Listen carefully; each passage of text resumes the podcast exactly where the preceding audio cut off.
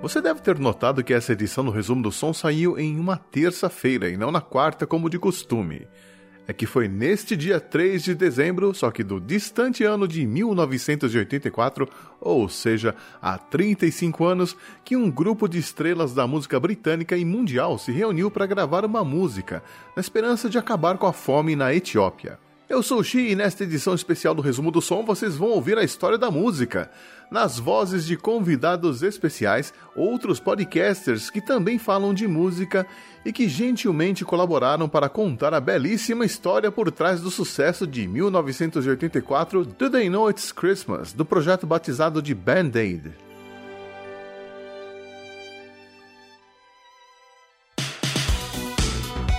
Resumo do som.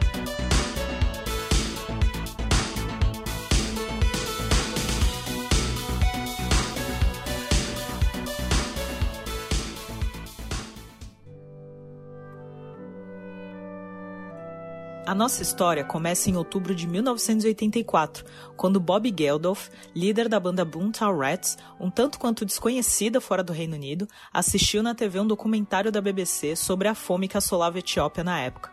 Uma semana mais tarde, Bob ainda não conseguia tirar aquelas imagens da cabeça. Quem também tinha visto o documentário e também tinha ficado transtornado era o Mid Ur, vocalista do Ultravox. Ele estava participando de um programa de TV com a apresentadora Paula Yates, que na época era namorada do Bob Geldof. Ele ligou para Paula e pediu para falar com o Mid. Foi ali que nasceu o embrião do projeto que se chamaria Band-Aid. O Mid Ure conhecia muita gente da indústria da música e começou a ligar e convidar alguns amigos para participar desse projeto para ajudar e combater a fome na Etiópia. Os primeiros a receberem uma ligação foram o Sting e o Simon Le Bon do Duran Duran. Os dois toparam na hora e se prontificaram a cancelar qualquer outro compromisso no dia da gravação. Naquele mesmo dia, o Mid encontrou na rua o vocalista do Spandau Ballet, o Gary Camp, e teve a mesma resposta dele. Foi então que ele começou a acreditar que era possível vários astros da música em uma mesma faixa. Mas faltava um pequeno detalhe. Não havia uma música para todas essas estrelas cantarem. Eles não queriam regravar uma canção famosa porque isso envolveria o pagamento de direitos autorais, o que diminuiria o total arrecadado. Foi aí que Bob Geldof lembrou que ele tinha uma letra meio que inacabada com o título provisório de É o Meu Mundo e que tinha sido rejeitada pelos seus companheiros de banda. Com algumas alterações aqui e ali, como por exemplo a troca da palavra Etiópia por África e a inclusão de umas frases mais relacionadas ao propósito do projeto. Estava pronta a letra que, segundo palavras do próprio Mid, faria os corações amolecerem e as carteiras se abrirem.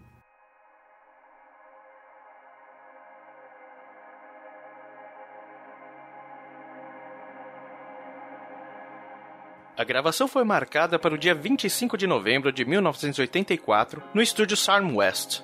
Ali foi decidido que os versos principais ficariam a cargo de Paul Young, Boy George, George Michael, Simon Le Bon e Bono Vox, enquanto os demais cantariam o refrão Feed the World. Entre eles estavam Bob Geldof e Midge Ure, além de David Bowie, Phil Collins, Paul McCartney, Paul Weller, o pessoal do Status Quo e as meninas do Bananarama. O Midori preparou uma fita demo para que todos ouvissem e aprendessem a melodia e a letra da música. Mas ele confessou que estava meio nervoso em ter que lidar com tantos astros reunidos e que talvez não aceitassem bem as suas orientações e escolhas. E não demorou muito para que ele tivesse que se impor como produtor. Primeiro, ele teve que ligar para o Boy George, que tinha se apresentado na noite anterior em Nova York e tinha perdido a hora. Ele mandou e o Boy George obedeceu pegou um Concorde e veio direto do aeroporto pro estúdio. O Sting pediu para cantar outro verso da música, um que não tivesse a palavra Sting.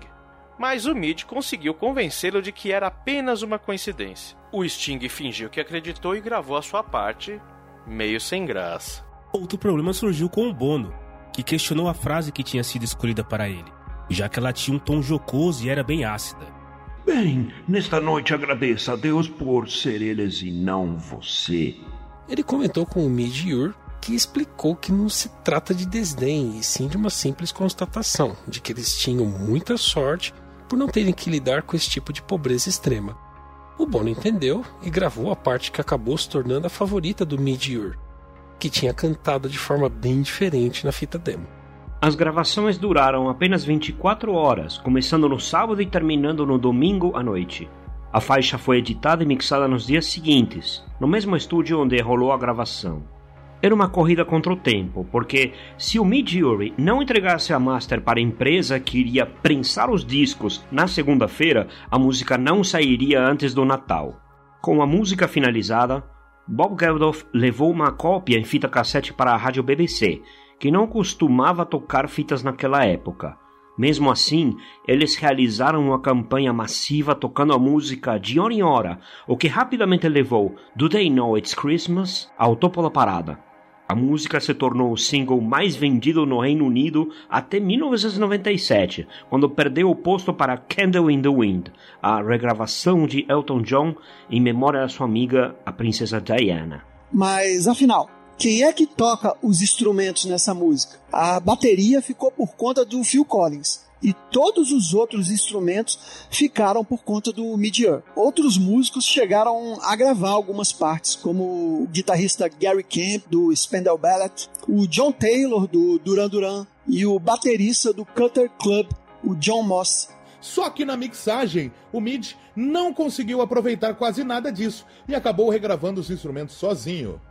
Já os vocais principais ficaram a cargo de Paul Young, Boy George, George Michael, Simon Le Bon, do Duran Duran, Sting, Bonovox e o Tony Hadley, do Spandau Ballet, que por sinal foi o primeiro a ter coragem de gravar sua participação na frente de todos os outros companheiros. Já pensou a pressão de cantar na frente de toda essa galera, hein?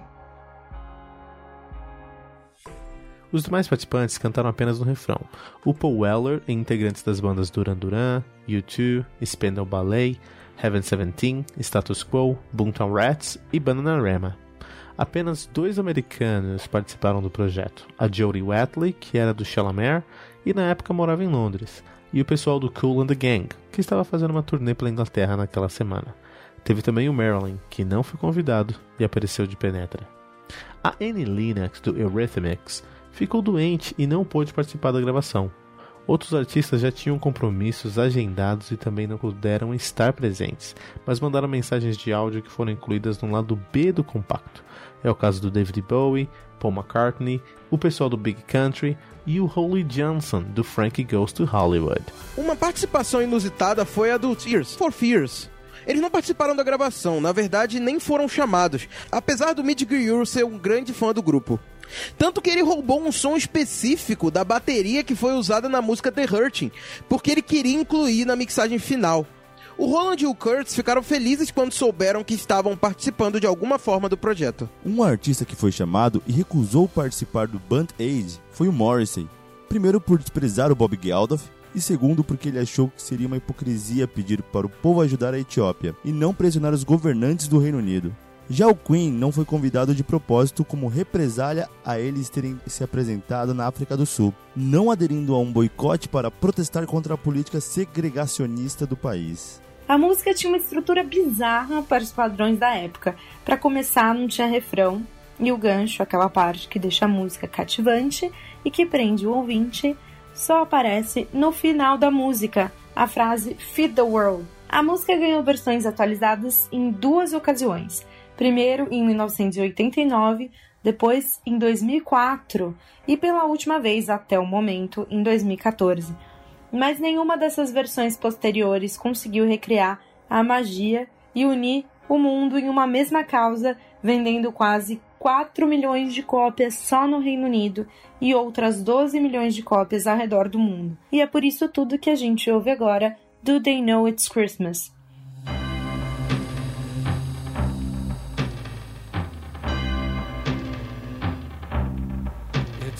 Christmas time. There's no need to be afraid. At Christmas time, we let in light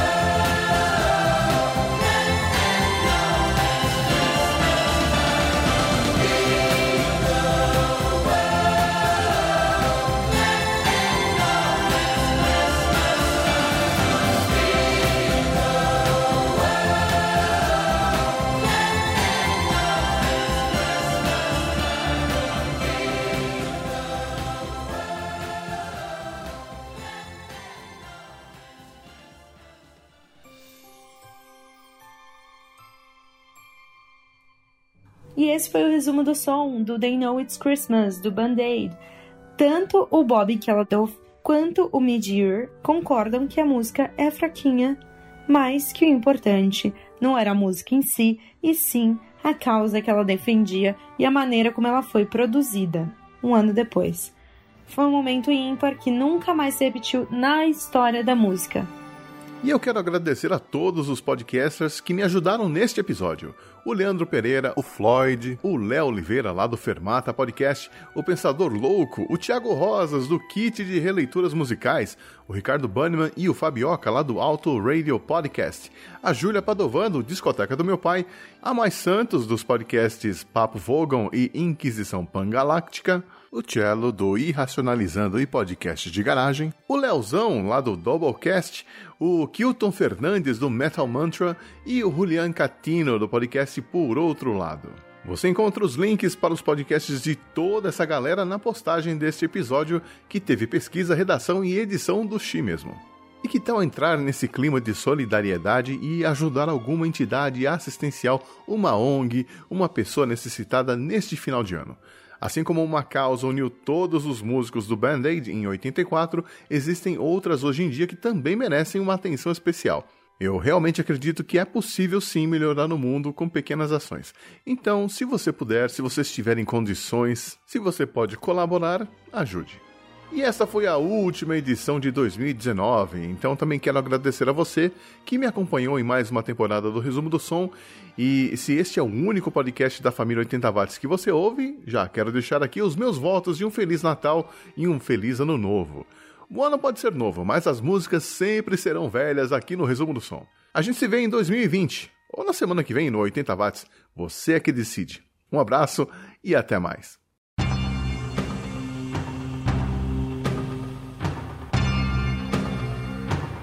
Quero mandar um Feliz Natal para todos os ouvintes do 80 Watts e, claro, para o Xi agradecer o convite para participar desse episódio que foi incrível. Eu adoro essa música e foi muito legal. E você sabe, sou muito fã do programa. Um beijo e Feliz Natal! Sobe o som, amigo ouvinte do 80 Watts, aqui é Ricardo Bannerman do Auto Radio Podcast, agradecendo a você, ouvinte e colegas podcasters por mais um ano frutífero para a podosfera. Quero que sua vida seja repleta de amor, paz, sucesso e muitas amizades sinceras. Um beijo, um queijo, um forte abraço e um ótimo ano novo. Pessoas, aqui é o Fabioca do Auto Radio Podcast. Obrigado ao Xi pelo convite e um bom Natal para todo mundo. Um abração.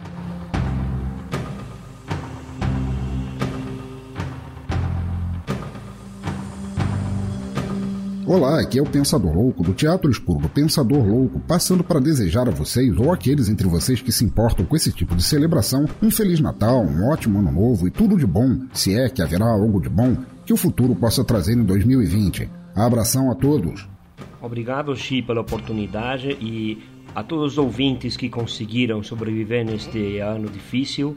Queremos desejar a Cris e eu, em nome do podcast Por Outro Lado, Feliz, Feliz Navidad, Navidad e um, próspero Ano Novo.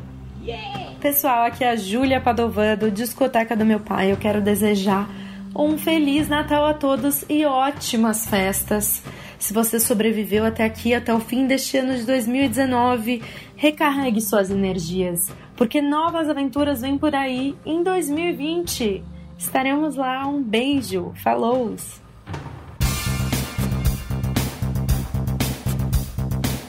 É isso aí, gente. Um Feliz Natal para os ouvintes do 80 Watts. São os votos aí de todo mundo lá do Flacash, KRM, Papo Canela. Então, de coração, bom Natal. Um abraço a todos. É isso aí, pessoal. Queria deixar essa mensagem aqui de Feliz Natal a todo mundo que tá ouvindo esse episódio, que é um prazer estar participando desse podcast maravilhoso que eu tanto amo. E desejar que o ano de 2020 seja um ano com muito mais músicas oitentistas pra nossa vida.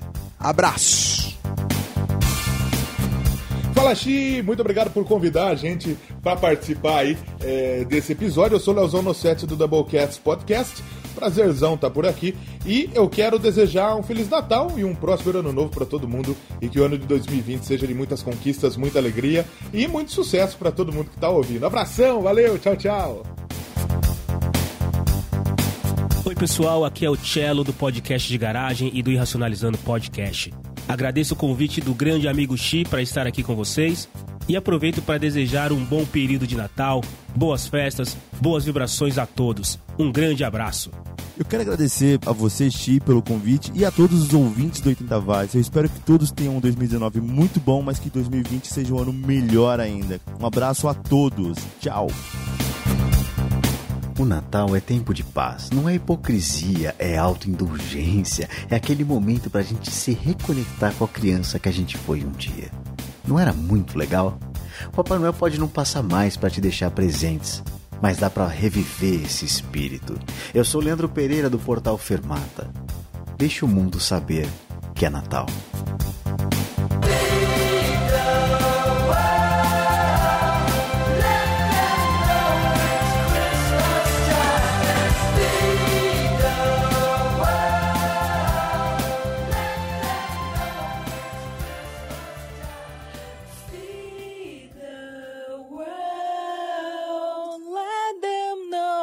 Christmas time. Feed the world. Let them know it's Christmas time. Feed the world. Let them know it's Christmas time. Feed